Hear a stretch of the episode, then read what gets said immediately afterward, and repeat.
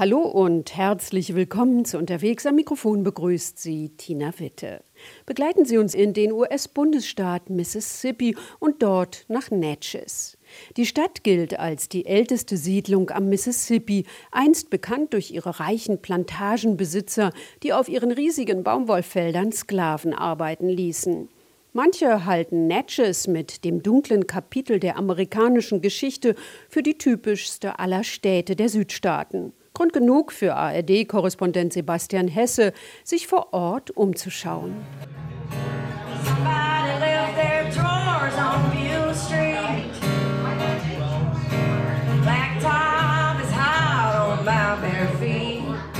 Montagabend im Under the Hill Saloon in Natchez, Mississippi. Maggie Brown singt mit ihrer Ballade über die alte Südstaatenschönheit Natchez gegen einen enormen Geräuschpegel an. Die Spelunke am Flussufer bricht aus allen Nähten. Natchez, Mississippi on my brain. Die Traditionskneipe mit dem rauen Charme eines in die Jahre gekommenen Western Saloons verdankt den Namen Under the Hill ihrer geografischen Lage. Während das schmucke Städtchen Natchez, kokett auf einem Felsplateau hoch über dem Mississippi thront, liegt die Pinte an der einzigen Straße zu Füßen des steilen Felsabhanges, quasi in der Unterstadt. Am abgewetzten Tresen des Saloons nippt die pensionierte Lehrerin Sabrina Husemann an einem Whisky. You are in one of the oldest running businesses this side of Mississippi River. Sie sind hier in einem der ältesten Schuppen diesseits des Mississippi. Den Saloon gibt's schon immer seit 300 Jahren, verdammt lang schon. 300 years worth, long, long time. Zwischenzeitlich war die Kneipe auch einmal ein Bordell. Bis heute legen wenige Schritte vom Saloon entfernt die gewaltigen Raddampfer an, die zum Mississippi, dem Old Man River, gehören wie die Abenteuer von Tom Sawyer und Huckleberry Finn die hätten gut und gerne in der Unterstadt von Natchez spielen können. Under the Hill Natchez was very dangerous. Under the Hill hier in Natchez war früher echt gefährlich. Hier wurde Leuten die Kehle durchgeschnitten. Hier ging's hoch her am Straßenstrich. Rough trade down here.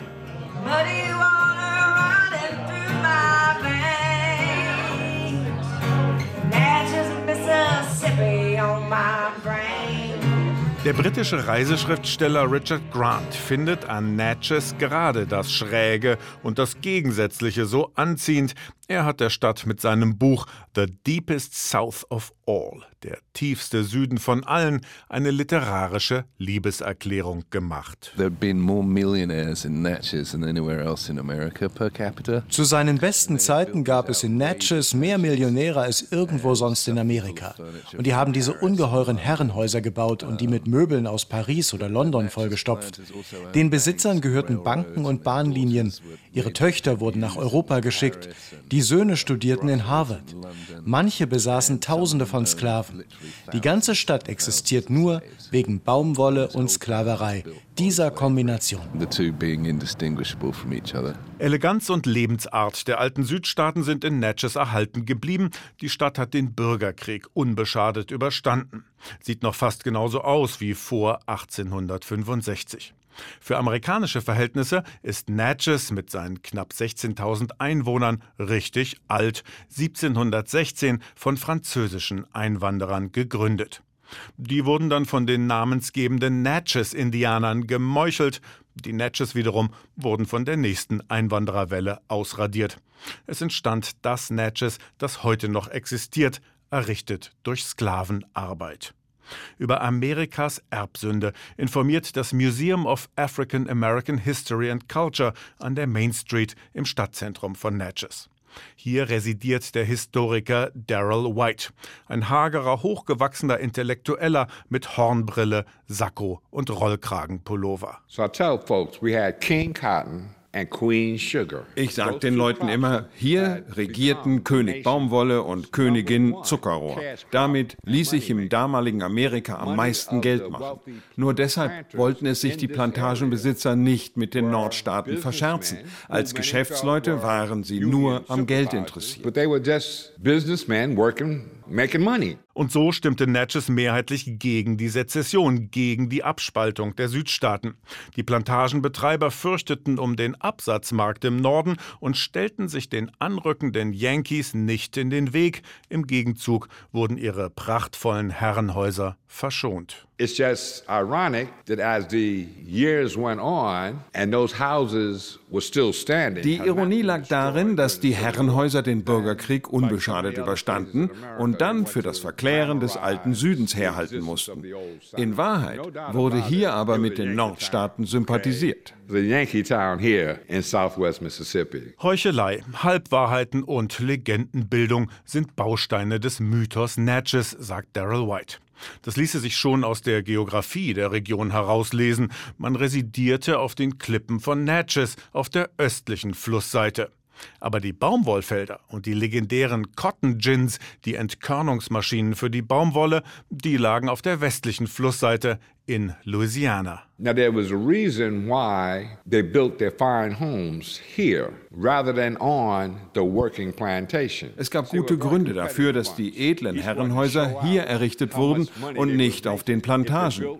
Die wollten damit prahlen, wie reich sie sind. Auf den Plantagen hätte niemand die protzigen Paläste bemerkt. Aber eine kurze Kutschfahrt vom Marktplatz entfernt konnte man das Haus immer voll haben. Für Dinnerpartys und Tanz, Klatsch und Tratsch, Zigarren und Brandy. Das beeindruckte die Kunden. Die kauften gern von Erfolgsmenschen. Bis heute sind Touristen hingerissen vom Glamour der wohlhabenden Oberschicht. In Natchez kommt man der Verherrlichung eines untergegangenen Lebensstiles so nahe wie sonst nur im Kino, wenn wieder einmal Gone with the Wind läuft vom Winde verweht. So, und jetzt, Miss Scarlett, jetzt sind Sie bitte so gut und essen Sie was, ja? Oh nein, heute will ich mich richtig amüsieren. Ich esse auf dem Gartenfest. Wenn's Ihnen gleich ist, was die Leute über unsere Familie reden, mir nicht. I tell you about the burning. That happened Eine ganz andere Perspektive auf die facettenreiche Geschichte von Natchez öffnet sich eine kurze Autofahrt vom Stadtzentrum entfernt. In einem eher trübsinnigen Gewerbegebiet liegt ein kleiner Park. Schautafeln erinnern an den Sklavenmarkt Forks of the Road, der hier vor dem Bürgerkrieg florierte. Über die Gedenkstätte schlendert ein Mann in quietschbunten afrikanischen Gewändern. Sir Boxley Forks of the Road ist sein Lebenswerk. Natchez can no longer be just quietly rolling along with the Mississippi River and not showing and telling its story. Natchez müsse jetzt lückenlos seine ganze Geschichte erzählen, fordert Boxley, und nicht länger wie der Mississippi stoisch und unveränderlich vor sich hinfließen. Der afroamerikanische Aktivist mit dem silbergrauen Vollbart beherrscht das erweiterte Narrativ. I wanted something to help to overcome the whites ich wollte etwas schaffen, das den Fehleindruck korrigiert, die Weißen hätten hier alles selber auf die Beine gestellt. Als ich von den Handelswegen für Sklaven erfuhr, dem Sklavenmarkt Forks of the Road, wollte ich den National Park Service eine Gedenkstätte errichten lassen. Das ist mir gelungen. Uh, Sir Boxley identifizierte eine schmuddelige Brache, in dem schmucklos kostenlosen Gewerbegebiet als den Standort, an dem einst der nach New Orleans zweitgrößte Sklavenmarkt der Südstaaten betrieben wurde, außerhalb der Stadtmauern. Sklavenhandel auf dem Marktplatz wurde 1832 unterbunden, weil sich die Bürger nicht bei der menschlichen Ware anstecken wollten. A number of them had cholera and that created a Einige von ihnen infizierten sich mit der Cholera und da brach in der Stadt Panik aus. Daraufhin wurde den Sklavenhändler von außerhalb der Handel innerhalb der Stadtgrenzen verboten. Die wurden vor die Tore der Stadt verbannt, hier nach Forks of the Road. Der florierende Menschenmarkt war für Zehntausende die Endstation eines unvorstellbaren Leidensweges. Versklavte Männer, Frauen und Kinder wurden aneinander gekettet, über viele Hunderte von Meilen nach Natchez getrieben. Handelsware profitgieriger Menschenhändler. You had dealers from uh, all over the country uh, from Missouri, from Kentucky, from Virginia, from Maryland, from the Carolinas, all operating here at the forks of the road. Boxley erinnert daran, von woher die Sklaventrecks auf den Bazar von Natchez kamen. Heute kann man sich auf der gepflegten Rasenfläche der Gedenkstätte über das grausige Marktgeschehen informieren, auf Schautafeln, die der National Park Service hat aufstellen lassen. Die staatliche Behörde betreibt nicht nur die imposanten Nationalparks in den USA, Yosemite oder Yellowstone, sondern sie pflegt auch Kulturstätten, die bedeutsam sind für Geschichte und Selbstverständnis des Landes. In Natchez leitet Kathleen Bond die örtliche Außenstelle. The work that the National Park Service does is to tell the truth. Der National Park Service sollte immer die wahre Geschichte erzählen.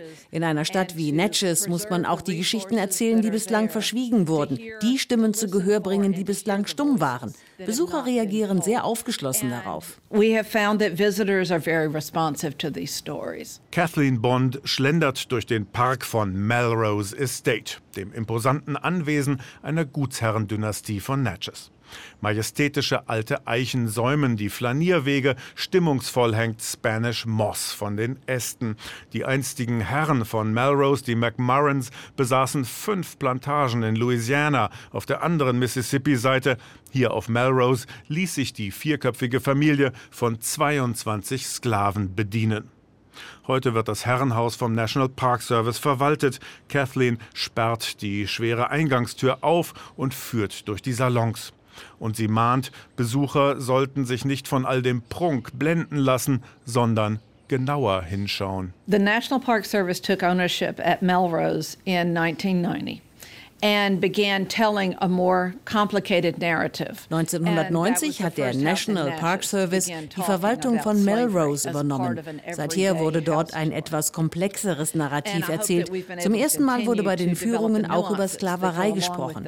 Wir haben uns auch um die Nuancen bemüht, dass in den Salons nicht nur edles Mobiliar war, sondern auch die Klingel, mit der man die Sklaven gerufen hat. That beckons a slave to come do labor in that room. Der steuerfinanzierte Parkservice hat die Mittel, Gedenkstätten zu betreiben, zu erhalten und zu bewerben. Insofern war es ein geschickter Schachzug von Sir Boxley, sein Forks of the Road Projekt an Kathleen Bond weiterzureichen. Once the Park Service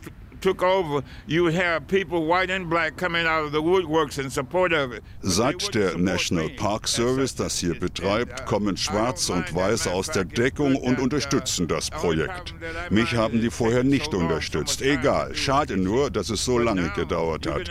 Jetzt wird die Gedenkstätte von einer professionellen Institution gemanagt. Der Erfolg hat mir recht gegeben. That's the success of a movement uh, doing it the way that I want to do it. Did you ever hear about the burning?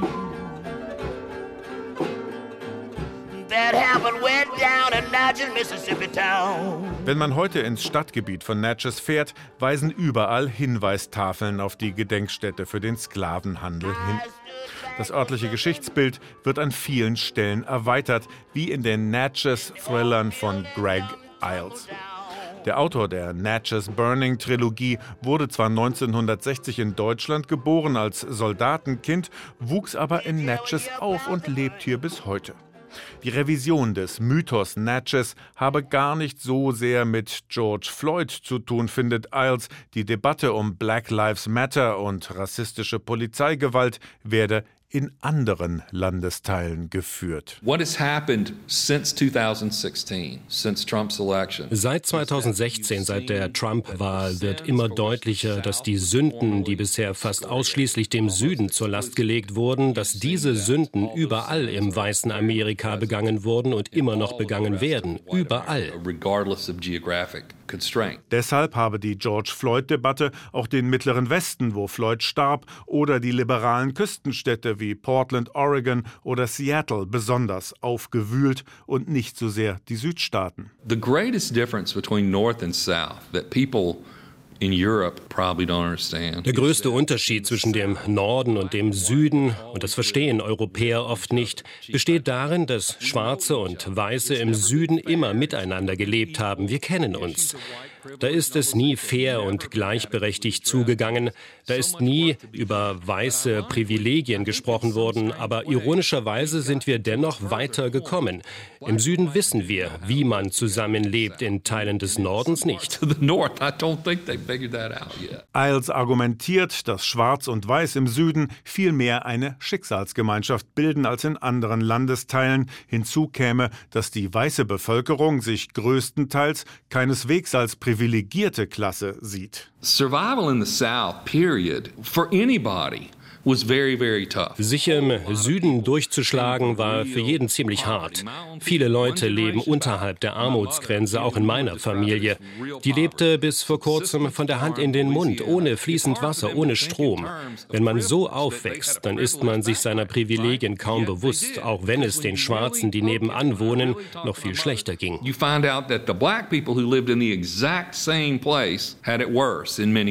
Im vergangenen Jahr erst, 2021, hat Greg Iles zusammen mit seinem Schriftstellerkollegen John Grisham, der ebenfalls aus Mississippi stammt, einen beachtlichen Erfolg erzielt. Mississippi war bis dahin der einzige Bundesstaat, dessen Flagge unverändert aussah wie die Konföderiertenflagge der abtrünnigen Südstaaten aus der Zeit vor dem Bürgerkrieg. Für Iles und Grisham eine Peinlichkeit. Das war in etwa so, als würde ein deutsches Bundesland weiterhin die Reichskriegsflagge hissen. Dank der Autorenkampagne weht jetzt eine neue, eine politisch unbedenkliche Flagge über den staatlichen Gebäuden von Mississippi. Ein Paradebeispiel für Einsicht und Reue? Greg Iles ist skeptisch. They ultimately changed the flag, in my view, because it reached a point where the athletes. Am Ende haben sie die Flagge wegen der schwarzen Athleten im College-Sport ausgetauscht. Auch die weißen Trainer wissen, dass sie die Wettbewerbe nur mit schwarzen Athleten gewinnen. Und die werden sie nie Alabama abwerben, wenn sie weiterhin die konföderierten Flagge hissen. You're not going to outcompete Alabama if you're flying a rebel flag in the middle of the Mississippi flag. College-Sport gehört zu den lukrativsten Geschäften in Mississippi, dem mit Abstand ärmsten der amerikanischen Bundesstaaten. Ein wichtiger Wirtschaftszweig ist auch der Tourismus, gerade in städtebaulichen Perlen wie Natchez. Ihren Wohlstand verdankt die Stadt vor allem dem Fremdenverkehr. Das Stadtmarketing wird gerade völlig umgekrempelt. Der Chef von Visit Natchez, der örtlichen Tourismusbehörde, Devin Heath, selber Afroamerikaner, treibt ein erweitertes Marketingkonzept voran. Heath beurteilt die George Floyd-Debatte anders als Greg Iles. The civic unrest that happened in 2020 really brought die Rassenunruhen von 2020 haben das Thema auf die Tagesordnung gesetzt. Auf einmal war allen klar, dass etwas gegen die Ungleichheit getan werden musste. Irgendwie war es den Leuten natürlich immer bewusst, aber nun gab es keine Ausreden mehr. Als Devin Heath das Stadtmarketing übernahm, holte er einen fachfremden Mann an Bord, Roscoe Barnes. Der schwarze End-50er blickt auf eine bemerkenswerte Karriere zurück. Er ist Geistlicher, hat als Gefängnisseelsorger gewirkt, sattelte dann um auf Journalismus, wurde Sachbuchautor. Eines Tages verschlug es ihn nach Natchez. Barnes und seine Frau besuchten Forks of the Road. Dort begegneten sie Sir Boxley, der ihnen die Geschichte des Ortes nahebrachte. It gave us goosebumps. It moved us to tears when he told how those slaves were sold, how that was the marketplace. Wir bekamen Gänsehaut. Das hat uns zu Tränen gerührt. Als er über den Menschenhandel auf diesem Sklavenmarkt erzählte, da wusste ich, dass ich nach Natchez gehen musste. Nicht wegen der tollen Regionalküche oder den Filmkulissen, sondern wegen der afroamerikanischen Geschichte. That history, that African American history. Kurz darauf kam das Angebot, beim Stadtmarketing einzusteigen und die Selbstdarstellung des Vorzeigestädtchens zu erweitern. Für Roscoe Barnes eine schicksalhafte Fügung. Er biss an. Über Jahrzehnte ist nur über historische Gebäude gesprochen worden und das bei einem so großen schwarzen Bevölkerungsanteil. Was haben die zu erzählen? Die Schwarzen haben zwar keine Herrenhäuser, aber sie haben ihre eigenen Geschichten. Die Leute sollen erfahren, was uns widerfahren ist. Auch wenn in Natchez die Zeit stehen geblieben zu sein scheint, es gibt immer noch eine Fülle von unerzählten Geschichten. Etwa die der US Colored Troops, wörtlich übersetzt der farbigen Truppen. Gemeint sind die Regimenter der Nordstaaten-Streitkräfte, die sich aus Afroamerikanern aus befreiten Sklaven rekrutierten. Dass Natchez im Bürgerkrieg erhalten blieb, verdankt die Stadt auch den Colored Troops, erzählt Stadthistoriker Daryl White. After the fall of Vicksburg, Grant sent over 5,000 federal troops into the city of Natchez. Why? This is where the money was. Nachdem 1863 Vicksburg gefallen war, hat Nordstaatengeneral Ulysses Grant 5000 Soldaten nach Natchez entsandt, weil da das Geld war. 3000 dieser Soldaten stammten aus afroamerikanischen Regimentern. Die sollten Natchez vor der Zerstörung bewahren. Die 500 Herrenhäuser aus der Vorkriegszeit wurden steinerne Zeugen des Einsatzes der farbigen Truppen. Rund 90 Prozent der Afroamerikaner in der Region Natchez sind Nachfahren der Colored Troops.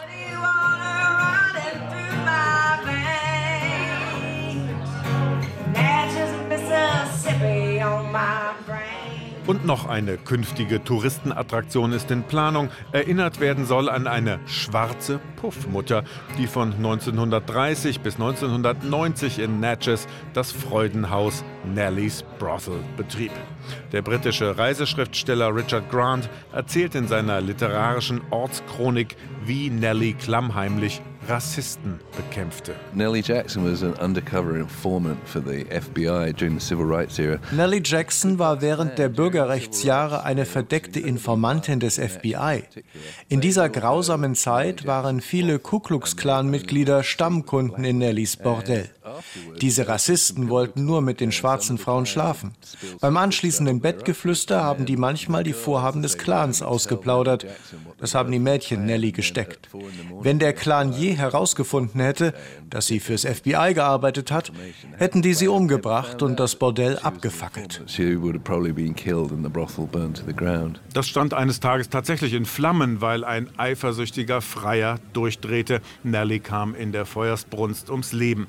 Die ausgebrannte Puffruine blieb erhalten. Sie wird derzeit renoviert und soll als Museum wieder auferstehen. Eine andere Lokalanekdote ist die ganz und gar unglaubliche Geschichte des afrikanischen Königssohnes Abd al-Rahman Ibrahima, der ungeachtet seines Ranges von Sklavenhändlern auf eine Plantage bei Natchez verschleppt wurde. He told people through interpreters that he was a prince from West Africa. Er hat durch Dolmetscher klarstellen lassen, dass er ein Prinz aus Westafrika ist und dass sein Vater eine Menge Gold für seine Freilassung zahlen würde.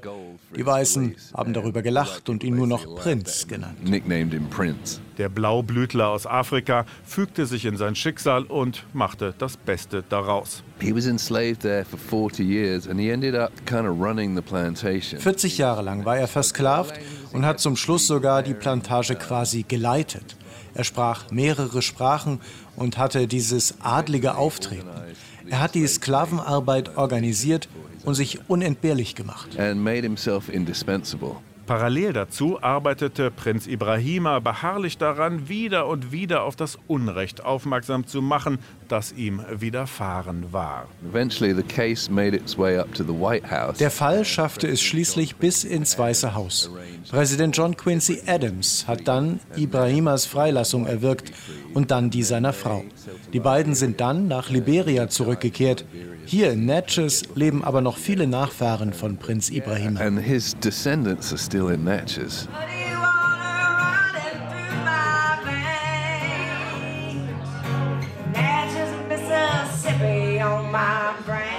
Geschichten erzählt werden nicht nur in literarischen Meisterwerken. Im Under the Hill Saloon wird allabendlich das Neueste vom Tage verhackstückt. Es werden alte Kamellen aufgewärmt und es wird Klatsch und Tratsch ausgetauscht. Für Sabrina Husemann ist die Pinte am Flussufer der schönste Ort der Welt. Everybody behaves and Alle wissen sich zu benehmen. Und wenn es doch Probleme gibt, greift der Sheriff ein. Übrigens ein ehemaliger Schüler von mir. Der erste schwarze Sheriff in Mississippi. Mein Junge. Ich bin übrigens eine Weiße. Oh, by the way, I'm white, in case anybody had was wondering about that. Sabrina tritt hinaus auf die Veranda des Saloons. Von hier hat man einen herrlichen Blick auf den Mississippi, auf die Raddampfer, auf die große Stahlträgerbrücke, die ans andere Ufer führt nach Louisiana. Es hätten auch Flussschiffe aus dem 18. Jahrhundert sein können. Der zeitlose Charme von Natchez liegt darin, dass niemals so ganz klar ist, ob man die Gegenwart im Blick hat oder auf ein Trugbild aus längst vergangenen Tagen schaut.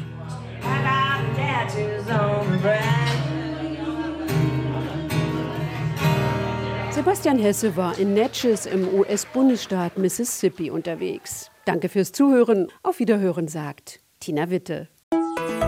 RBB 24 Inforadio vom Rundfunk Berlin-Brandenburg.